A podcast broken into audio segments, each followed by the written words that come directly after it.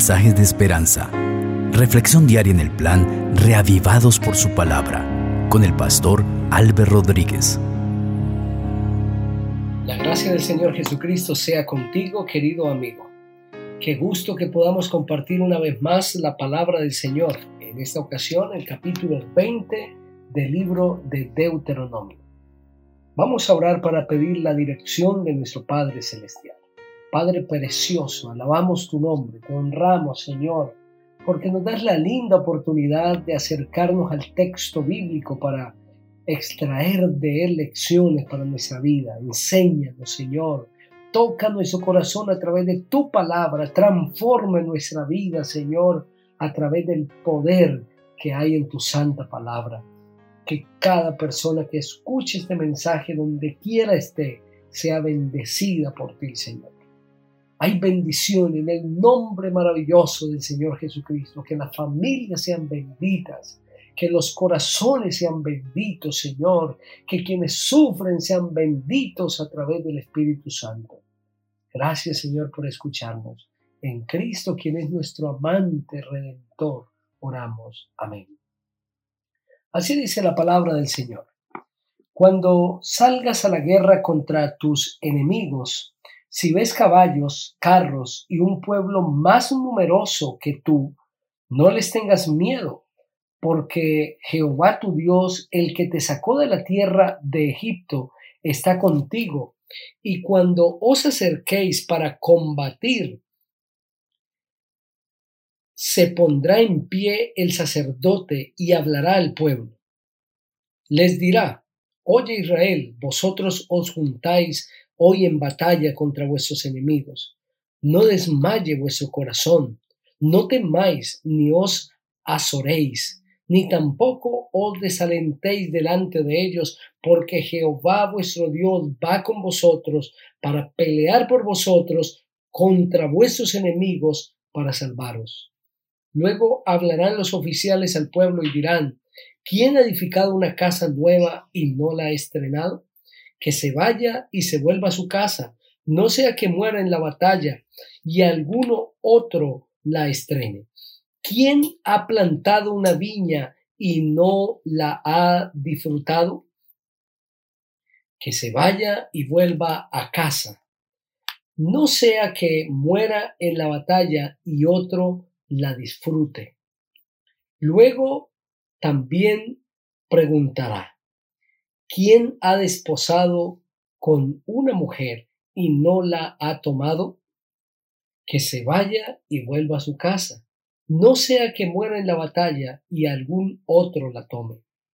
Después volverán los oficiales a hablar al pueblo y dirán, ¿quién es el hombre medroso y pusilánime? Que se vaya y vuelva a su casa para que no apoque el corazón de sus hermanos, como ocurre con el corazón suyo. Y cuando los oficiales acaben de hablar al pueblo, entonces los capitanes del ejército tomarán el mando a la cabeza del pueblo. Cuando te acerques a una ciudad para combatirla, le pondrás la paz. Perdón. Cuando te acerques a una ciudad para combatirla, le propondrás la paz. Y si responde paz y te abre sus puertas, todo el pueblo que en ella se encuentra te será tributario y te servirá.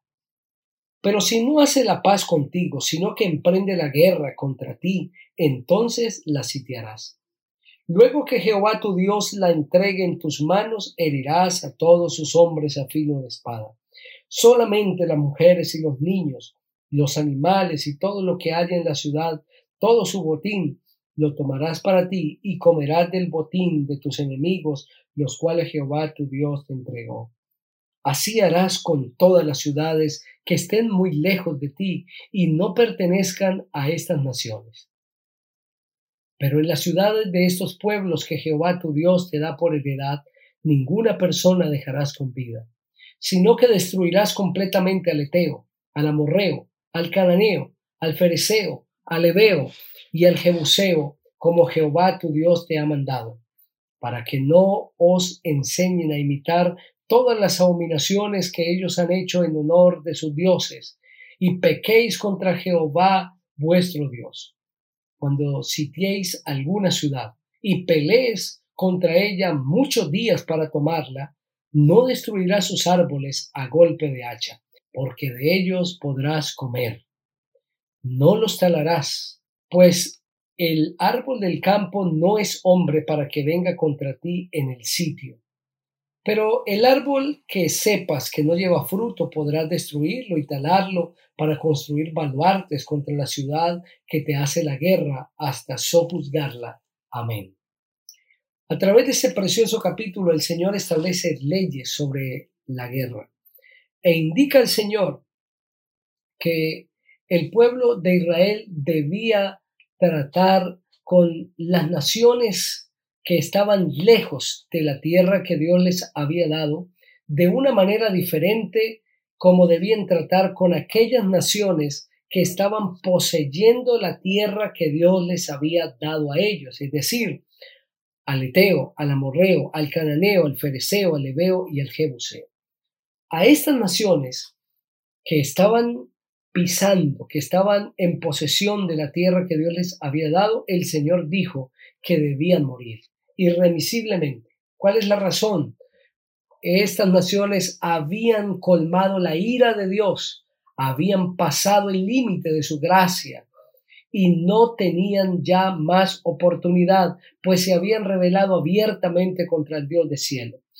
Pero las naciones que estaban más distantes, que quizá no estaban dentro del el marco de la tierra que Dios les había prometido al pueblo de Israel, el pueblo debía tratarlas diferente. Debía acercarse a ellas y les propondría la paz.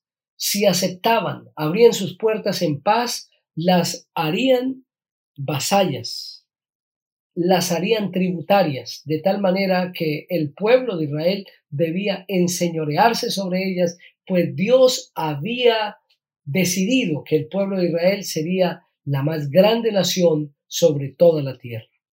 Pero si esta nación, a quien Dios le estaba extendiendo la gracia a través de su pueblo, en lugar de aceptar paz, se rebelaba y salía en guerra contra el pueblo de Israel, entonces estos deberían combatirlos. Debían eliminar a todos los hombres y dejar vivos los niños, a las mujeres, los animales y recuperar todo el botín de la ciudad. ¿Por qué los hombres? Porque estos eran los que habían decidido no aceptar la paz. Cuando Dios nos ofrece su perdón, su gracia, su misericordia, y el hombre desprecia ese ofrecimiento divino, no le queda otra cosa que la muerte. Pero cada uno pagará de acuerdo a sus decisiones. Y aquí el pueblo de Israel debía ser un filtro para salir a la guerra. Tenían que reunir a todos los soldados, pero cuando todos estuviesen reunidos, debían preguntar, ¿quién ha edificado una casa y no la ha estrenado? Y todo el que quizás se identificase con esa situación y levantase su mano seguramente en la fila, debía ser devuelto a casa. Luego se debía preguntar, ¿alguien ha plantado una viña y no ha comido de su fruto? Vuélvase a casa también. Se debía preguntar por tercera vez, ¿quién ha tomado a una mujer o la ha desposado y no la ha podido tomar? Está en compromiso de matrimonio con ella y no se ha podido casar. Vuélvase a casa no sea que muera en la guerra y no pueda disfrutar a su mujer y otro la tome. Y finalmente se haría una cuarta pregunta. ¿Hay aquí alguien que está lleno de miedo y que es pusilánime, es decir, que es un hombre vacilante? Si alguien está atemorizado, vuélvase a casa, no sea que su corazón lleno de miedo haga de fallecer a sus hermanos.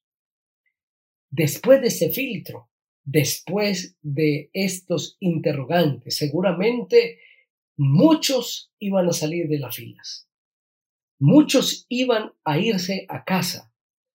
El Señor estaba indicándole esto al pueblo de Israel porque él tenía un doble propósito. Primero, el Señor quería que el pueblo entendiese que es el deseo de Dios que sus hijos disfruten de la obra de sus manos de sus planes, de sus proyectos, mientras estos estén encaminados en el hacer la voluntad de Dios. Y en segundo lugar, el Señor quería que el pueblo entendiese que al juntarse en batalla, ellos debían entender que la victoria estaba en las manos de Jehová. Por eso el Señor les dice, puede ser que sus enemigos sean más numerosos, más poderosos, que estén más armados que ustedes, pero no desmayen delante de ellos, ni se llenen de temor, ni ellos los amedranten, porque Jehová vuestro Dios va con vosotros para pelear por vosotros contra vuestros enemigos para salvarlos. El pueblo no debía depositar su confianza en los soldados, sino en el Dios del cielo. La victoria se la daría el Dios de los cielos y de la tierra, el Creador, el Todopoderoso, el que los había conducido hasta ese momento.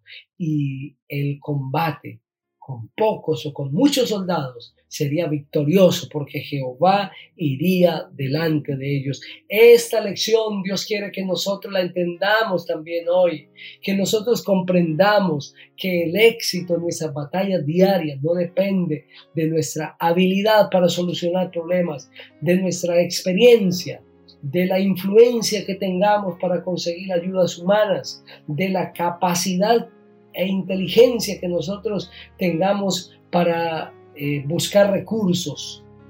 No, queridos amigos, si Jehová va delante de nosotros, Él nos asegura la victoria. Pero puede ser el más ágil, el más capaz, el más competente, pero sin la bendición de Dios no tendrá éxito. Seguramente estoy hablando hoy para alguien que está peleando sus batallas está peleando la guerra de su vida. Hay problemas que le quieren aplastar como gigantescas piedras.